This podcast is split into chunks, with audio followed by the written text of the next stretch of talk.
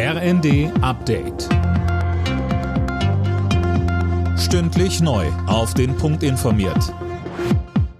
Ich bin Gisa Weber.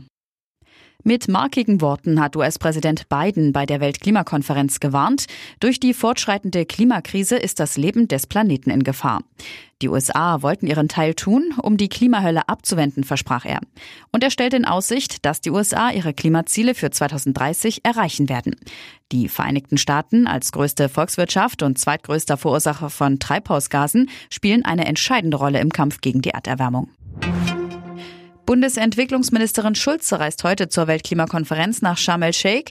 In der Süddeutschen Zeitung verlangte sie vorab, dass arme Länder mehr Hilfen bekommen sollen, um mit den Folgen des Klimawandels umgehen zu können. Das Vorhaben einiger Bundesländer, die Corona-Isolationspflicht aufzuheben, ärgert Bundesgesundheitsminister Lauterbach. Er spricht von einem Alleingang und einem Flickenteppich, der entstehen würde. Außerdem gefährde man Arbeitnehmer.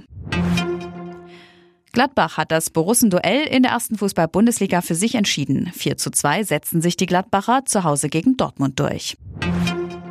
Und die deutsche Handballnationalmannschaft der Frauen ist mit einem Sieg in die EM-Hauptrunde in Nordmazedonien gestartet. Gegen die Niederlande gewann die Mannschaft am Abend deutlich mit 36 zu 28. Alle Nachrichten auf rnd.de